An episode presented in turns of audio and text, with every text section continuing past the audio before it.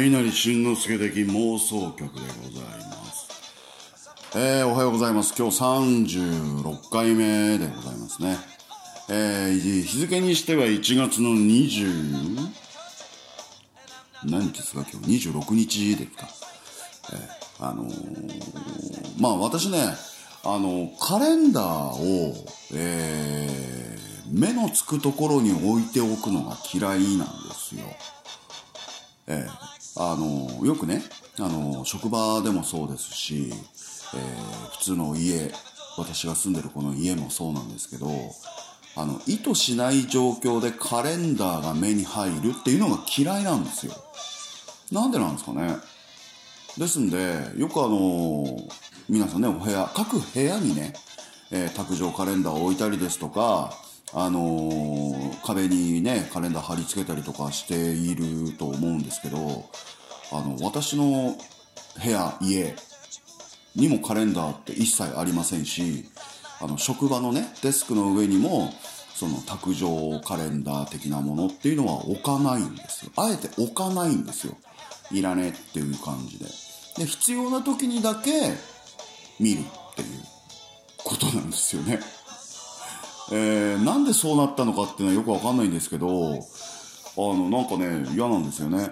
カレンダーって。で、まあ、ね、スマホとかにはスケジュールアプリとか入ってるんですよ。ジョルテカレンダーなんていうのを入れて、まあそれもぴっちり書いてあったりとかするんですけど、まあ、なんでしょうね。こう、無駄に置いておくのはあまり好きじゃないっていうことで、いつも日付がようわからんくなっているっていう、えー、ことなんですよ。で、まあ、えー、お時間にしては今、朝9時47分ですね。えー、朝起きて、ぼーっとしてたんですね、今ね。ぼーっとして、昨日も、いいだけ飲んで、帰ってきてね。えー、寒っつって、寝よっつって寝て、で、さっき起きてですね、ああ、今日、今日やんなきゃなっていうね。えー、本当は昨日やるべきだったんですけど、まあまあまあまあ、今日、今ね、えー、36回目ということで、皆様、いかがお過ごしなんでしょうか？えー、通勤の途中であったりですとかね、あの、もうお休みなんです、寝ちゃうんです、なんていうような、えー、ところの中で聞いていらっしゃる方もいるのかなと、えー、いうところなんですけれども、まあ最近ね、じわじわと、あの、聞いている方が増えてきてるみたいな部分もありますし、えー、ステルスマーケットじゃないですけども あの、セルフステルスマーケット的なことをやったりとかね、えー、したりとかしているんです。うん。あのー、まあ、実際ね、ここ、今この、ね、36回目の稲荷慎之介的妄想曲、えー、聞いてらっしゃる方がいるのかいないのかっていうところではあるんですが、まあ、大したことはやってないんですよ。大したことやってないんでね、そんなにこう、固く、固くならずにっていうの私が言うのも変なんですけど、あの聞いていただけたらなっていうふうに思っておりますと。えー、皆さん1週間ですね、いかがお過ごしだったんでしょうか。確か、えー、前回は土曜日だったと思うんですけれども、まあそれから1週間ね、あのどんな風なお過ごしだったのかね。えー、まあ海外旅行行ってね、えー、クソ弾けて帰ってきたやつもいればね。うん。私なんかで言うと、まあ、先週土日お休みいただきまして、まあ、黒い日ですね、平日、えー、5連勤して、で、土日お休みっていう、まあ、なん、なんていうんですかね、普通の、普通な感じ、普通な感じ、えー、だったりもしている。えー、朝働いてる方、夜働いてる方、様々なんでしょうけれども、どうだったんでしょうか、1週間ぐるっと思い返してみましょう。えー、そうですね、私で言いますと、うーん、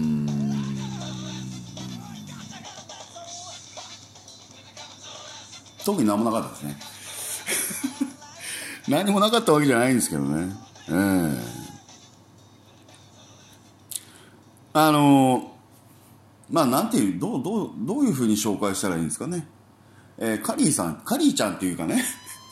カリーちゃんがカリーちゃんのカリーちゃんは海外ちょちょ行ってるみたいなんですけどカリーちゃんの弟が今回初めて海外に行ってきたらしいんですよ、えー、27歳の。えー、子なんですけど、弟がね、あの、兄弟揃って行ってきたんですって、今回。で、タイに行ってきたんですって。で、あのー、まあ、向こうからね、現地から興奮して、えー、メッセージが飛んでくるわけですよ。ねえ、新さんこんなんなってます。なんですね。お友達できました。なんてね。ああ、盛り上がってんな、こいつ。バカじゃねえの？とかと思ったぐらいに。いや、バカじゃねえの？とは思ってねえんだけど。えー、なんかね、そうやってはしゃいでる。だとってもいい旅だったみたいなんですけれども、あのー、思い出しましたね。私もあのー、初めて、えー、上海に行ったのが24歳ですね。うん。初めて上海に行ったのが24歳の夏でした。あのー、学校の、えー、方々と一緒にって言いますかね。えー、北大の、えー、英語学科じゃなくて中国語学科の連中に紛れ込んでね。紛れ込んで上海に潜伏してる1ヶ月っていうね。えー、そんな中で初めて上海っていうところについて、おお、すげえなーっていうね。まあ、その時はもう半分ツアーみたいな感じで、もう完全なパッケージ、えー、千歳空港から、えー、千歳空港から飛んで、え、千歳空港に降りてくるっていう、もう1ヶ月間道中ずっとパッケージだったんで、え、そんなに外界との交流はなかったんですけど、まあそれでもね、初めて、初めて日本以外の地に足を踏み入れたっていうところで、あのー、すごい強烈に思ったのが、わ、匂いが違うって思ったんですよ。空気、空気の、その、上海のその船着き場に降りた時の匂いが違うなっていうのをまず思ったんですよね。で、まあそこからもうすぐ、その時はバス乗って、わーって学校まで行ってっていう。で、もう皆さんね、勝手にこう、その、お付きの人が、全部その手続きなんかもしてくれて、みたいな感じで、もうパッケージな感じだったんですけど、2回目ですね、学校卒業してから、えー、学校卒業してから上海に行った時っていうのは、まるっきり私一人で行きましたんで、えー、大変でしたよ。あの、入学手続きなんかも自分でやって、みたいな。うん。で、船乗ってね、うん、大阪の南港、南の港、南港から、えー、鑑真号に乗ってね、えー、3泊4日の船、船旅ですよ。えー、船乗って上海に行ってっていう。で、そこで上海のその船着き場でポイって降ろされて、えー、どこここみたいなね。うん、前前の年にね1ヶ月間上海にもいましたからそれなりにこう上海ってどういうところっていうのはあのまあ、知ってはいたっていうかねうんなんかそのワイタンとかねうん南京ルーとかねああいうところは知ってたんですけどその上海の船着き場がどういう位置関係にあるかなんていうのは分かんないわけですよ前回バス迎えに来てた来てたわけですからあ困ったなーなんつってね。な、相変わらず上海の匂いするなーなんつってね。久しぶりだなーつって、こう船のタラップトントン降りてきてね。うん。で、あれ、学校までどうやって行ったらいいんだろう？みたいなね。うん。で、そこでこう街行く人たち、えー、とすれ違いながら、なんでしょうね。まあ一人いましたから、あの、どうすんべーってうろうろするんですけど、その、初めて着いた時は匂いが違うなっていう感じだったんだけど2回目行った時っていうのは、えー、そのなんだろうな現地の人たちの目の輝き方が違うなっていうふうに思いましたね、えー、圧倒される感じっていうんですかね。うん。なんだろうなこう死んだ目じゃないですけど目に光を持ってる人たちだっていうふうに、えー、思いました。うん。まあそこでねいろいろこう地図売ってるおばちゃんと捕まえてねおばちゃん地図売ってよなんて言いながら、えー、で地図買って。でタクシーと捕まえてね。もう全部日本語ですよこの辺。あのー、おちゃんここ行ってくれっつってね、えー、福丹大学行ってくれっつって。でなんか随分ぼられた記憶がありますね。まあそこで1年間過ごしたっていうような、あの、いろいろな、あの、本当にカルチャーショックじゃないですけれども、日本で、日本人、日本にいたんじゃ、やっぱりこう経験できない、えー、いろいろな経験っていうのを、その、弟もね、あの、経験したんだろうなと思って、えー、おりました。だ確かに興奮してましたね、昨日はね。相当興奮してましたね。えー、今ピーピー鳴ってるのは洗濯機の音です。えー、いい経験したんじゃないかな。まあこれがね、これから彼のその人生にとってどういう影響を与えていくかっていう、えー、ところではあるんで、まあそれもこれもね、あの、なんでしょう。切り開いていくのは自分なんで、えー、いろんなことは言ってあげれるし、ね、教えてあげるってわけじゃないけれども、その、その場所まで、ドアまで導いてはあげれるけど、こういうドアもあんぜ、ああいう扉もあるよっていうことは言ってあげれるけど、その扉を開けるには、開けるのはおめえだかんなっていう。開けたら戻れねえぞっていうね。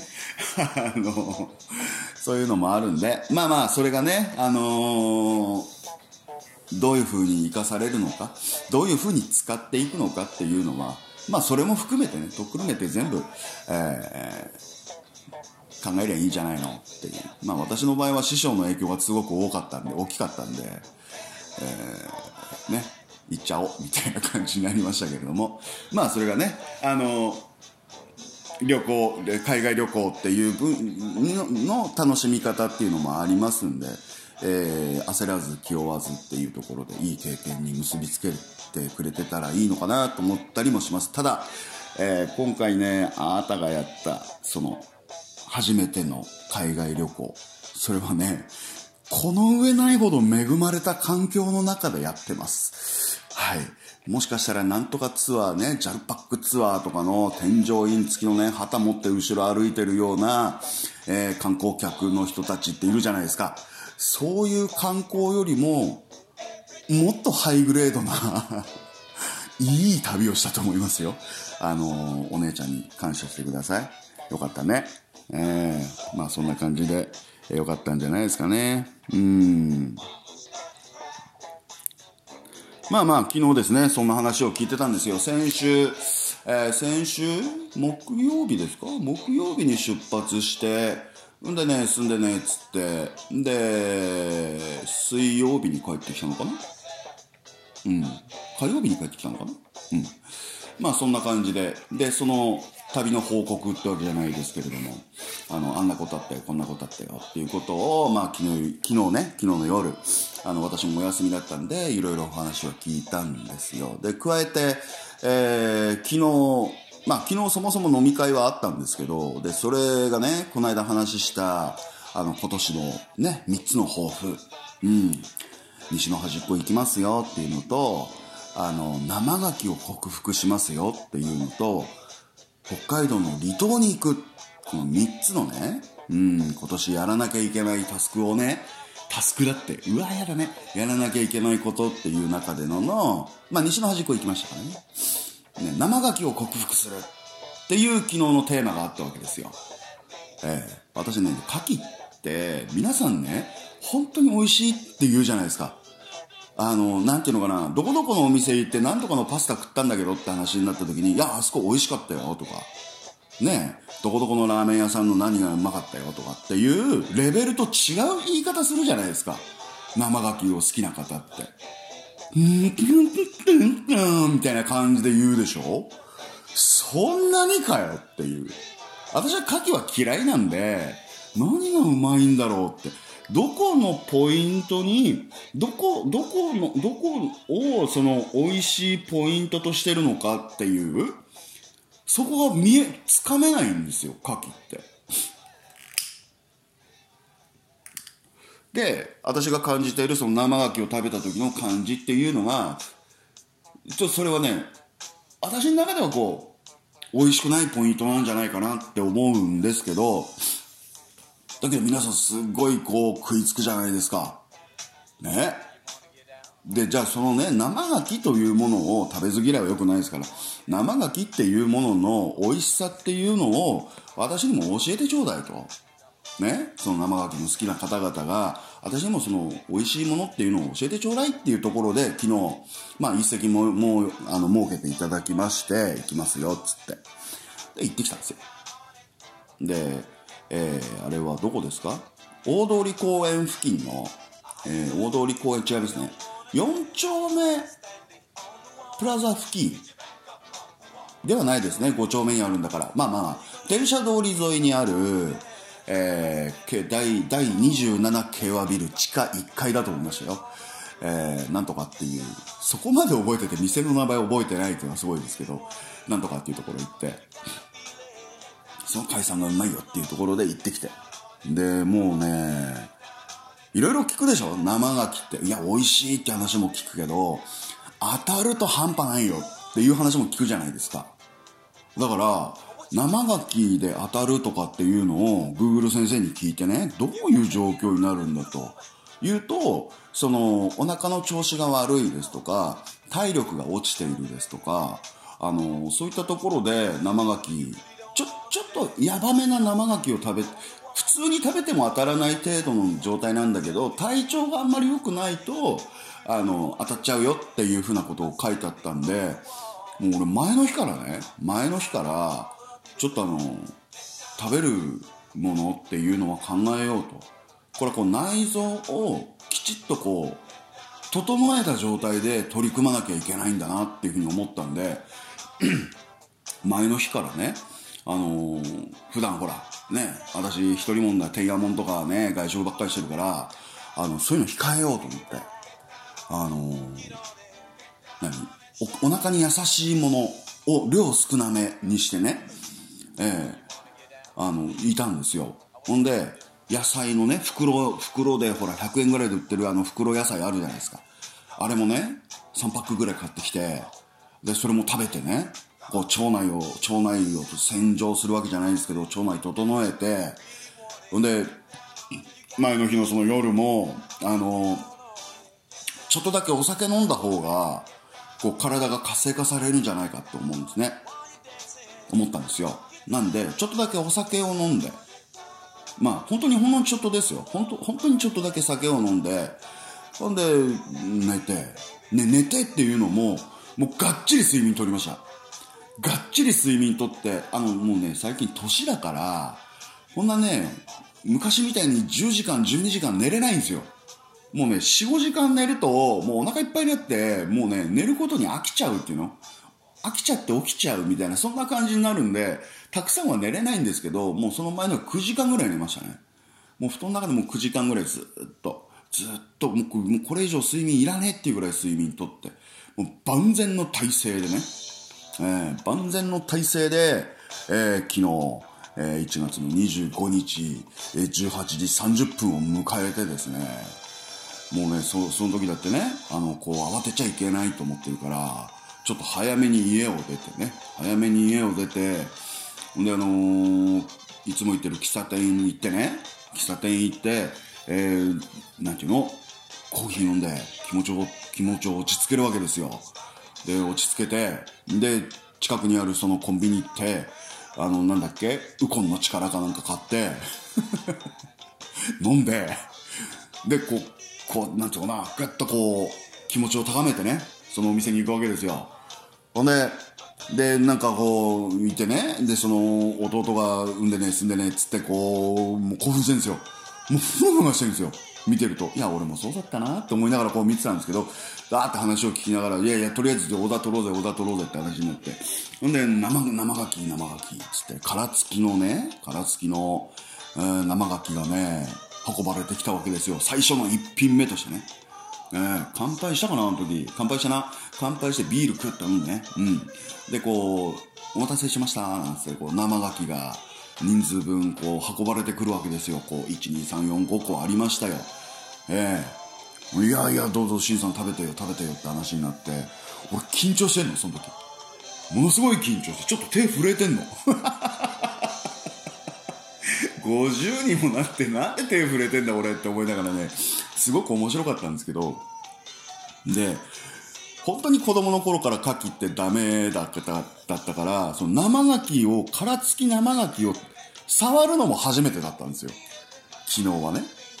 いろんなこう葛藤がある。いや、これ食べてお腹壊したら辛いんだろうなとか、あのー、ね、やっぱりこう食べてみて、本当に食べれないっていうものだったらどうしようとか、その口に、口に入れた時に、これがうまいんだっていう、その牡蠣の目覚めになった時にどうしようかとかいろんなことを考えちゃってものすごい緊張してあの食べてみたんです。で結構ね大きかったんだよな。どれぐらいの大きさって言ったらいいかな。うーん若さ芋ぐらいの大きさ。わかんないよね若さ芋ぐらいの大きさなんですけど、えー、若さ芋知ってる人だけ感じてくれればいい大きさなんですが、それぐらいな感じの、ドゥルッとした感じのね、あのー、まあまあまあ、好きな方は、あーはーっていう感じ、え、なんですけど、そのね、大きさのものをギュルッとこう口の中に入れるのがちょっと怖かったんですよ。ですんで、こう汁をね、汁をちょっとススッとこう舐めてみたんですね。で、汁はね、汁は、そんなにダメではないんです。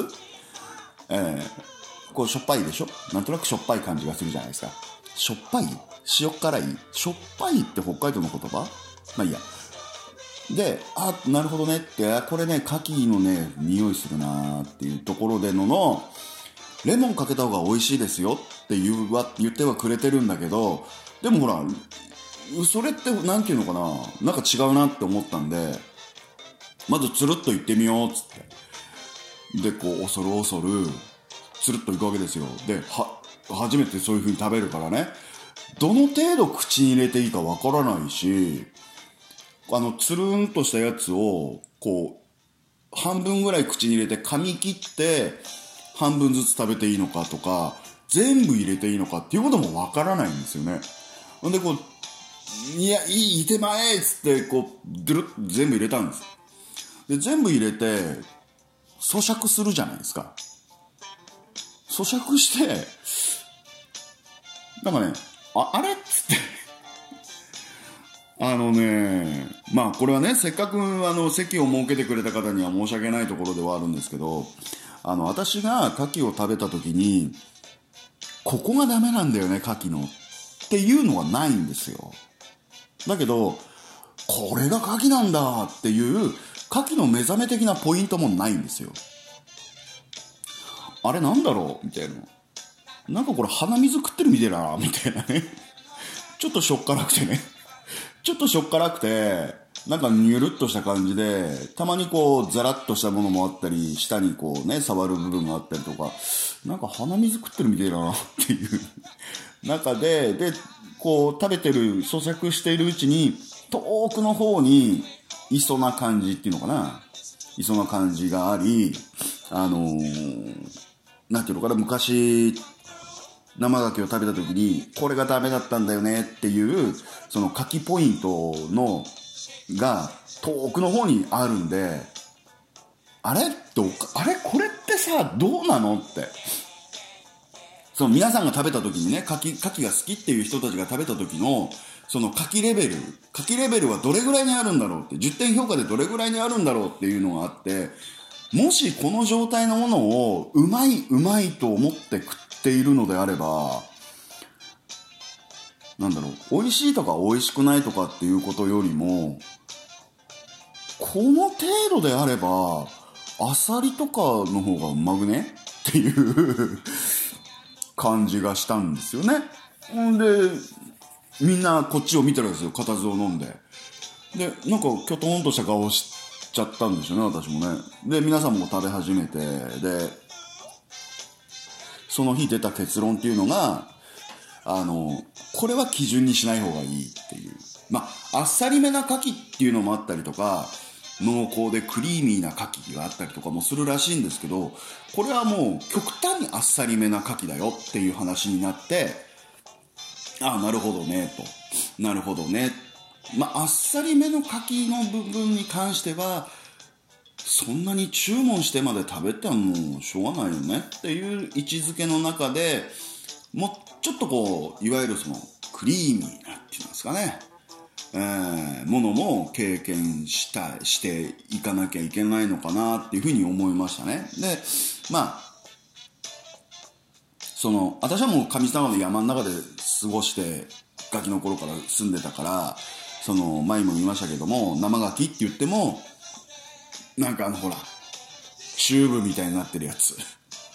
ね、チューブみたいに入ってるやつで生牡蠣っていうのを買ってきて、それを生食用のものをね、買ってきて食べてたやつをこう横からちょっとつまみ食いして、うえってなったっていうのはあるんですけど、あの、やっぱりね、やっぱり、その、あっけしなり、なんとかっていうところとか、そういうところに行って、美味しいというものを、万人が食べて、その牡蠣好きの方々が食べて、うん、これ、うまいっていうものを、あの、やっぱり一回食べてみないと、あの、好きとか嫌いとかっていうことは論ぜれないのかなっていうふうに思ったりもしましたね。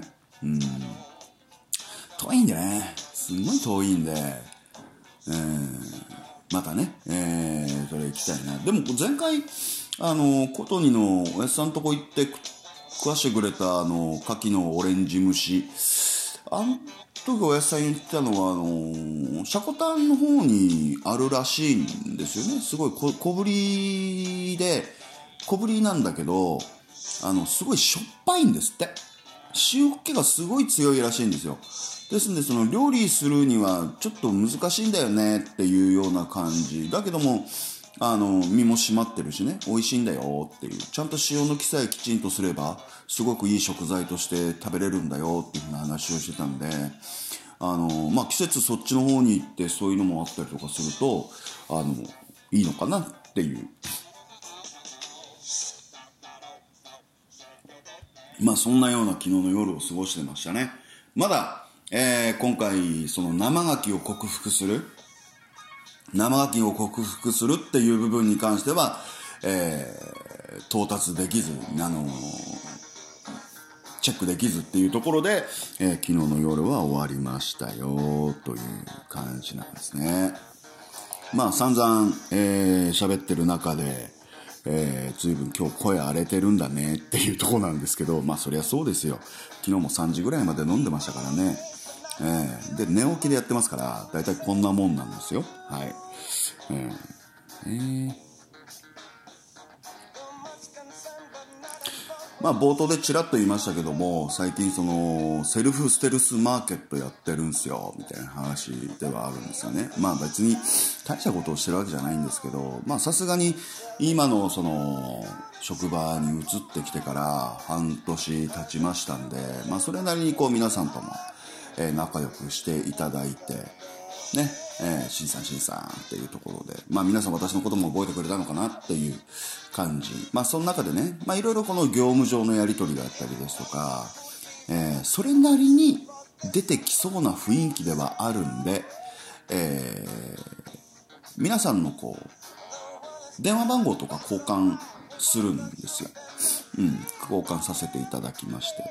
えー、まあそこでね、電話帳登録しちゃうと、その、LINE でピコーンとなったりとかするじゃないですか。うんそん。な中でね、あのー、だいたいこう、アップロードするときっていうのは、新しいエピソード作ったら、あのー、タイムラインとか載せますんで、まあ、そこでちょっと引っかかってね、聞いていただけるといいなっていうのがあるんでね。うん。まあ、そんな、そんな感じ。えー、でやるとね、大体その私の本名で出てきませんから、ね何この人って稲荷慎之介って何っつってざわざわしてるんですけど私ですよと、えー、いうところでございますね。うん。で今あの職場にいてねで、まあ、ちょっとずつ仕事も覚えてきていろんなこうやれる範囲が広がってきてる中でうん。まあいいかこの話はやめようか。ね。えー、ね頑張ってるよっていうところですよね。うん。ね、さっきしょっぱいとかって言ってましたけど、しょっぱいって、なんていうの、いろんな意味が最近出てきてるじゃないですか。塩辛い、塩気が強いっていう言い方だけじゃなくて、えー、なんていうの、情けないわけじゃないし、だらしないわけでもないし、まあ、しょっぱいなお前とかって言うと、ね、なんかそういうちょっと卑下したみたいな言い方、ね、しますけどね。でもしょっぱいっていう言い方、これは北海道の方言なんですかね。うん。この間言ってましたけど、言葉ね、方言とかあるっていいよね、つって。で、東京の人が、東京って言葉がないんだぜっていう。なんかそういう言い方があったみたいでね。まあどうでもいい話ですね。まあどうでもいい話つながりで、この間あのー会社行くのにね、テクテク地下歩歩いてたんですよ。で、ふっとね、動物数える時ってさ、1頭2頭って数えてみたり、1匹2匹って数えてみたりするじゃないですか。頭なのか匹なのか。まあ、うさぎなんかね、1羽って言い方しますし、ね、なんでうさぎが輪なんだろうね、みたいな感じなんですけど、あのーまあ普通鳥はね1羽2羽って言いますけどもウサギもなんでだろうなっていうなんかそのことを考えてたんですよ。でどういう時に引きを使ってどういう時に塔を使うのかっていうことを頭の中でずっと考えてったんですよね。で待てよと。これは大きさだなきっとって。大きな動物に対しては1頭2頭っていうふうに数えて小さな動物に対しては1匹2匹っていうふうに数えてるなっていう思ったんです。じゃあその大きさの基準って何っていう。例えばその体長1.2メーター以上のものは頭、えー、それよりも小さいものは引きとかって考えたんですよ。で、その基準ってどこにあるんだろうと思ったんですよね。確かに、柴犬とかって小さめじゃないです。中型犬なんで、1匹2匹。でも1頭2頭って言ってもこう、収まりがいいよなとかね。でも、その何、ゴールデンレトリバーとか、大型犬とかってなると、別に引きでもいいよなっていう。これ大きさで変えてるっていう部分もちょっと怪しくなってきたんですよね。で、その愛玩しているかしていないか、家畜なのかペットなのかっていうところで、あの、引きだの、あの、塔だのっていうふうに考えていくと、ねえ、豚一頭、豚一匹、ね、収まりいいですよね。牛一頭、いいですよね。牛1匹。ちょっと微妙じゃないですか。これ私の感覚でしかないんですけど馬1頭馬1匹。馬2匹。ちょっとだんだん怪しくなってくるんですよね。で象1頭象1匹。どっちでもいいのかな。いやねあの、なんでこんなこと考えちゃうかっていうと、その、現地に向こうに行った時に日本語を教えるんですよ。日本語を教える時に聞かれるんですよ、単純に。どういう時に引きを使ってどういう時に塔を使うのって。ねえ、私は稲荷慎之介です。私が稲荷慎之介ですって言った時に、和とがってどういう風に使い分けてるのって言われるんですよ。って言われるとさ、え？みたいになるでしょ？っていうようなことがあって、この間歩きながらね、塔なのか引きなのかっていうことなんですよね。えー、もやもやしません？こういうこと考えると。明らかに引きとは言わない動物っているのかな？あ、考えてみようかな。クジラ一匹。でもクジラ一頭とは言わないですよねなんかここに日本語の文法として明確な切り分けがあるのかなとかって思ったりとかするんですよこの辺ちょっとどうなんでしょうかねコンチコンチさんに聞いてみるのがいいんですかね皆さん聞いてます？コンチコンチさんに日本語を大切にしたい。うん。あれにこうメッセージであの誰か質問を送って送ってみてください。えー、そうするとね、コンチさんすごく喜んでくれるんで、あのメッセージ返してくれると思いますよ。えー、そのようなことを、えー、ね、えー、誰か探ってみてもいいんじゃないですかね。うん。まあね、今日もあの、これからお昼からちょっと動かなきゃいけませんので、え、短めに短めにっていうところではあるんですけれども、あの、今職場にね、あの、今年の5月に、え、生まれるっていうね、お子さんを出産するっていう女の子がいてね、あの、まあ、いつだったかも喋りましたけども、こう、なんか女の人ってすごいなって、ね、あの、母親の、えー、なんかその優しさっていうのかな、オーラっていうのかな、あの、すごいなっていうふうに常に思ってない。この間も、あの、ちょっと話す機会があったんでね、どうなの最近、調子どうなのつって、いや、もう順調ですって言って、いやいや、仕事の話、つって。いや、嘘嘘嘘嘘、ってね。大体私面談する時って仕事の話なんかどうでもいいんですよ。えー、仕事は一生懸命やってるんですから、みんな。手抜いたらわかるんだから。ね一生懸命やってんだから、そんなことどうでもいいでしょっていう。それよりも、あなたが、こう、あなたを取り巻いている環境の中で仕事に障害になってることってないのっていうのを探るのが面談だと俺思ってるんで、どうでもいい話をするんですよね、必ず。で、いつだっけって、その、予定日？予定日いつだっけって話したら5月なんですよ、つってね。で、そういう話をしてる時もね、ずっとこうお腹をね、さすってるんですよね。なんかね、その姿を見てると本当にほっこりするんでね。あの、所詮さ、男なんていうのはさ、ね、亜種じゃない？まあ、この話もしてないけど、女の人ってさ、そのお腹の中でね、その、子供を作るわけでしょ？人間を作るわけでしょ？すごいじゃないですか。いや、これね、語弊を恐れずに言うけど、ちょちょいとこうね、ちょんちょんちょんとやって、で、そこでこう、ね、ちょろーっとこう、泳いでってね、で、こう、着床して、着床して、いやいい、キャーってなったら、なんていうの、ものすごく誤解を恐れずに言うけど、勝手に作られるわけじゃない？いろいろこう細胞分裂してさ、ガチャンコチョンガチャンコチョンってなってって、ね、2分割、3分割、4分割みたいなんのかい？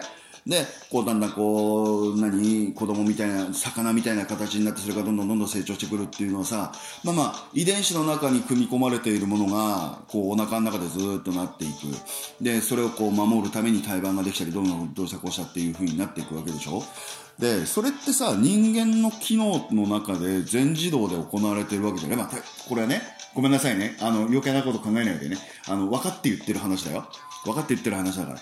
こう、バーっとこう、お腹がどんどん大きくなってったりとかするじゃないですか。その機能って、まあ、それは人の、人間の女性に限らず、いわゆるそのメス？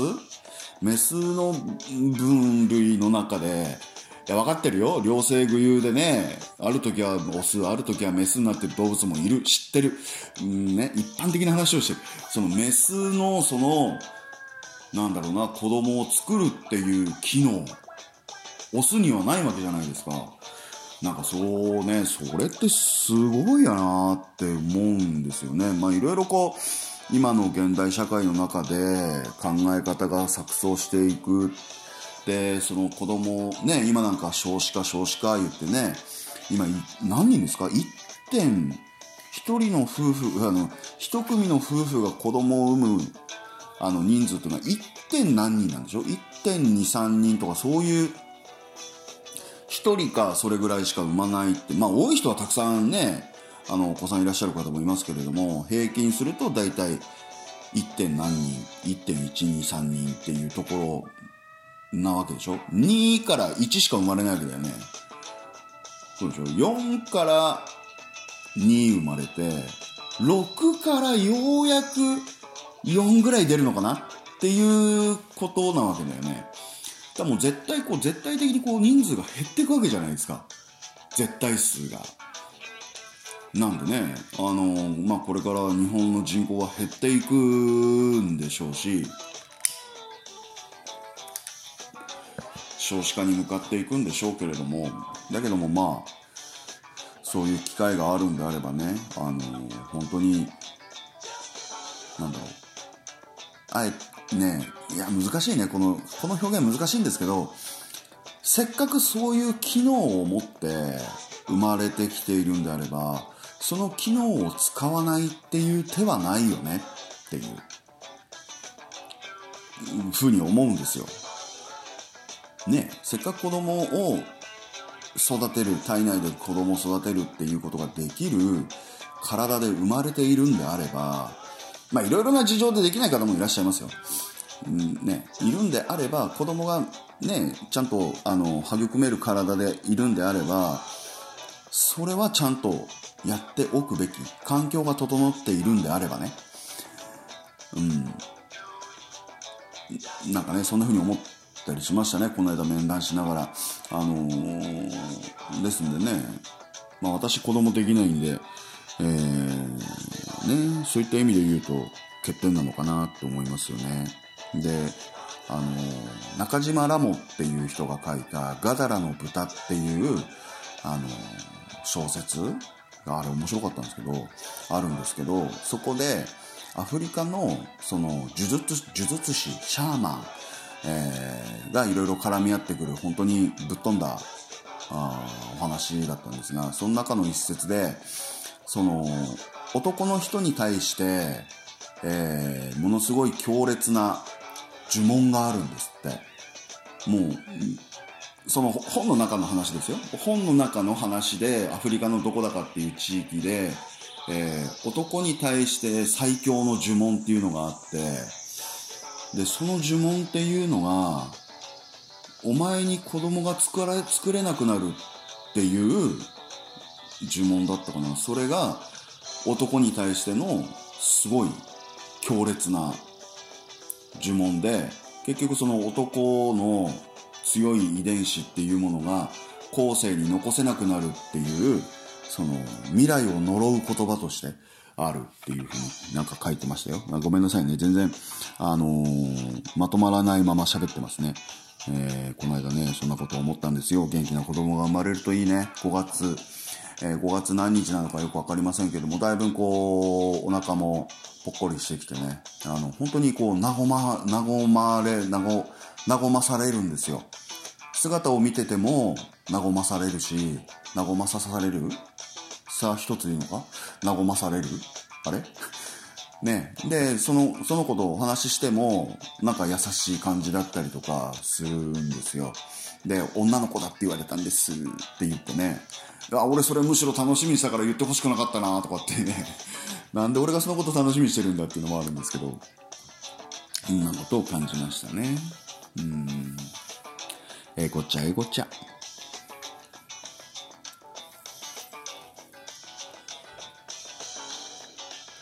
ね、最近そういったその何でしょう4月の1日からまあ次年度からいろいろこう法律が変わってきてね。うん。健康増進法なんてねまた余計なこと言ってる。でうちのその会社のね喫煙所なんかもその健康増進法にの施行改正に沿ってねうん。ちょっとあの仕様が変わりますよ。喫煙所のねその仕様が変わりますよっていうお知らせがあって。何がどんな風に変わるんだろうと思ってまあ確かに変わったんですよ。まあどうってことはない変わり方なんですけれどもあのー、まあその中でねこうタバコを吸って相変わらず私タバコ吸いなもんですからあのー、皆さんこうタバコを吸ってるわけじゃないですか。でアイコスとかねプルームテックとか ベイベイベイブバイベイブバイブベイブ。とかね。あのいろんなの今あるでしょ？紙巻き紙巻きタバコだけじゃなくていろんなタバコがあってあの見てて思うんですけどそのアイコスってあの爆発的にヒットしたじゃないですか。で札幌市内にもアイコスカフェなんつうのがあってね。でそこでアイコス無料でねこう加えれたりとかするっていうのがあって。でまあ私もアイコスは持ってますしあの実際にこうやってみたこともあってまああのねあったかい煙が嫌でアイコスの場合。あの普段ね赤赤ラークオリジナルの赤ラークをずっと吸っててでメンソールも吸いたいなって思う時があるんですよ。でそういう時だけあのアイコスにしてたんですよね。だけどもこのメンソールで吸ってるんだけどあったかい煙がこう吸わさっちゃってるっていうのがなんかちょっとねクール感があっちこっちじゃないですかメンソールのクール感とあったかい煙のホット感っていうところのあっちこっちな感じが、うーんっていう、えー、感じで、まあ今は全然アイコス使わなくなったんですけど、で、盛り使ってる頃ってアイコスっていろいろこう手入れしなきゃいけない。で、手入れしてる姿を見てるとね、アイコスって、まあ非加熱式の、非加熱式？低温加熱式っていうのかな？まあ、タバコ吸わない人は何の話だって話だと思うんですけど、あの、見てると、あのー、日本、日本っていうかね、キセルの、キセルの吸い方とすごく似てるんですよね。キセル。で、こうね、キセルの先っちょにこう、ギュッとね、葉っぱキュッと詰めて、で、そこでこう、パフパフパフパフつってこう火つけて、で、そこでパクパク吸うわけじゃないですか。で、パクパク吸った後に、もう全部なくなったなーってなった時に、ポンポンって火種を落として、で、また閉まって。だからキセルの人ってキセル入れっていうのがあってさ、タバコ入れっていうのがあって、で、タバコの葉っぱを入れておく、まあ、ポーチっていうか、袋みたいなのと、キセルを入れておく細長い、ね、入れ物を持って歩いて、これアイコスとすごく似てるなって思ったんですよね。思いませんか？そうでもないですまあまあいいや。で、あの、キセルっていうのも、あの、ちゃんとメンテナンスしてあげないと、ヤニで穴が詰まっちゃうから、ね、針金を赤く焼いて、そのヤニをね、こう焼いたりして、穴穴をきれいにしたりとかするんですよ。で、アイコスもそうでしょ？スタート、必ずあのなんか、燃えかすみたいなものをポンポンってやったりとか、あのブラシできれいにこすったりとかっていう。なんかその ああ、これでね あの、仕草とかね、動作とかっていうのが、日本古来のキセルとリンクしてる部分があって、あだからなんか流行ったのかなと思ったりもしましたよね。で、アメリカどうなんだろうって、アメリカパイプもそんなことするんでしょうね。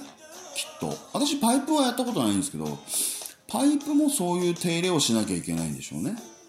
あれパイプ作るところからやるわけでしょねでも紙巻きタバコの方があったでしょうし刻みタバコだったりとかもするんでしょ紙タバコとかっていうのもあるんでしょうしその日本のタバコ文化とはまたちょっと違うんで、えー、まあ、流行ってるのか流行ってねえのかっていうところもあるんですけどこの間こうその喫煙所の中で一生懸命そのアイコスのこう手入れをしているねおばちゃんを見ててああなんかそんなこと感じましたね。あキセルに似てるんだって。であのー、アイコスがありプルムテックもあるけどグローとかっていうのもあるけどそういう一見煩わしそうな動作の中にアイコスが流行った理由っていうのがあったりとかするのかなって思ったりもしながらと。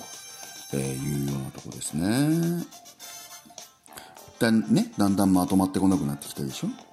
うん、なんでかっていうとね、今ね、トイレ行きたいんですよ。あの、お酒たらふく飲んでさ、ね、一晩寝て起きると、ものすごくこう、いいのが出るじゃないですか。ね、お腹の中でがっちり育んで、ね、朝、酒飲んで寝て起きた朝の一発目のお勤めって、ものすごいベイビーちゃんが生まれるでしょ今それがね、来てるんですよ。だからもうそろそろやめようかなと思ってるんですけど。はい。まあ前回、えー、ちょっと放送の中で忘れてしまいました。えー、占い界の巨匠、C 恵子さんが送る今日の運勢、河北日報に掲載されている、えー、占い、えー、前の日のやつぐらいを見る、過去の占いで自分を振り返るという、え、コーナーでございます。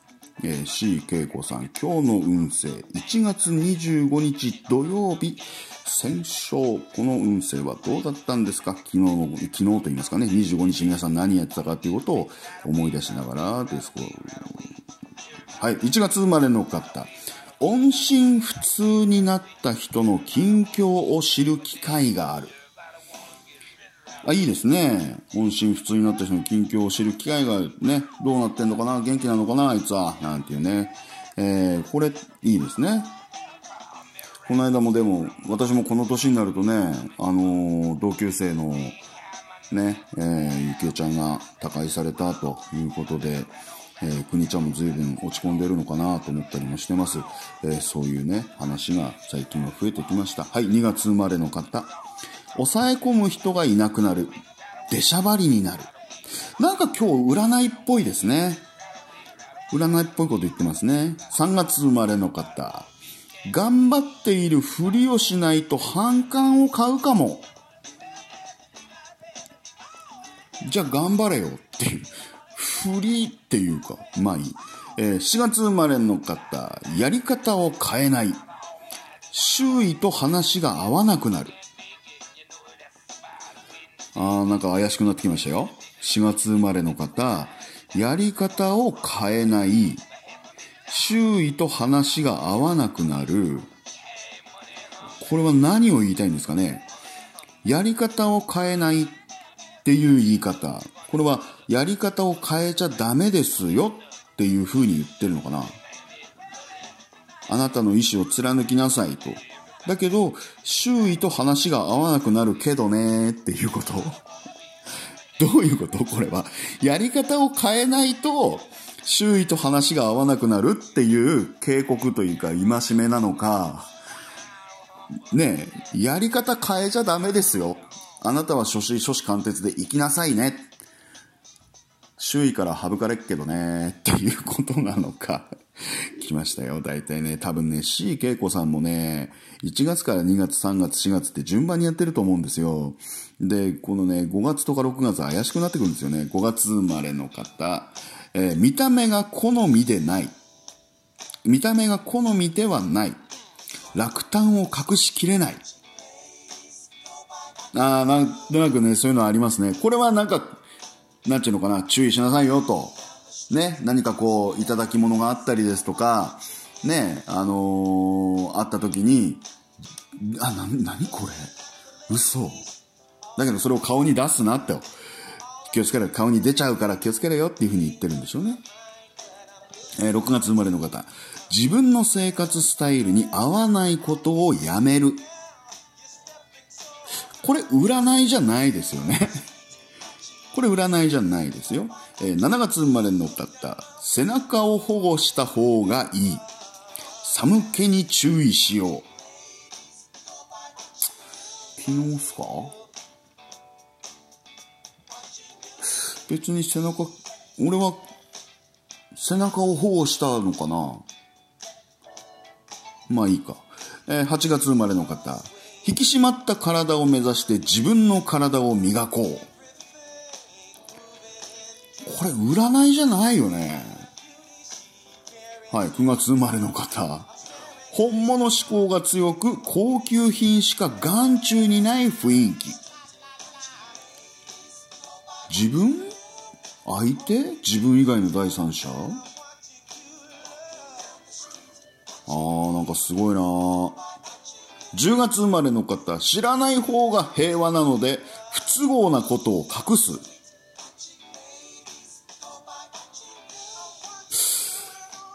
はい、11月、11月生まれの方。家族がどうしてそん、あ、家族がどうしてそんなにのんきなのか不思議。うん。12月生まれの方。不満が残る。納得するまでやり直したくなる。今日の運勢 C 恵子さんの 今日の運勢で、今日の運勢っていうか、25日の運勢でした。なんかこれ占いじゃないよね。どうなん、どうなんだい、河北日報。ちなみに22日1月生まれの方、先輩の姿を見て自分がどうなりたいかを知る。2月生まれの方、早期に手を打つし、早期に手を打つが進展がない、忘れてしまう。3月生まれの方、口約束は無効かもしれない。当てにならない。うん。得意分野で、1月生まれの方得意分野で大活躍、浮かれても批判されない。おこの日はなんか占いっぽいですね。5月生まれの方、不満を、不満を隠さない。家族に遠慮がなくなるかも。ん？怪しいぞ。6月生まれの方。後で気がついて直す、直すことができる。間に合う。7月生まれの方。誠実な態度で接することができる。良い印象。8月生まれの方。大切なことを把握していない。話が合わない。えー、9月生まれの方、えー、丈夫な基礎ができて何を言われても対応する。なんかカルタっぽいな。10月生まれの方、批判を受けても改善しようとする余裕がある。えー、11月生まれの方、疑いの目で見られる白を切り通した方がいい。ね。えー、12月生まれの方、かなりの高額だが、ためらわずに買ってしまう。なんか、占いっていうよりもなんか、カルタみたいですよね。うん。で、この間あの、夫人がね、いろいろこう手相なんかもね、えー、送ってくれたんですけど、ああするといいよ、こうする、こういう線が入ってるといいですよっていう、その、手相、手相占いっていうね。まあ、なんでしょう、昔からあるね、手相の占いっていうのもあるんで、まあそれなりの根拠があって、え、いるんでしょうけども、手相ってさ、その手の握り方手の骨格とか手の握り方で、まあ、シワがどういうふうに刻まれていくかっていう部分だと思うんですけど、握り方によって金運が高まる握り方をしていくと、そういう線ができたりとかするんですかね。例えばビル・ゲイツの手相はさ、なんかすごい、すごい線になってたりとかするのかね。ね、ビル・ゲイツの手相なんかはさ、小指の下にごっそりこう、ざっくり溝がついてたりとかするんですかね。どうなんですかね。手相ができるメカニズムから考えていくと、手相っていう部分は何なんだろうって、真剣に考えたりとかしますよね。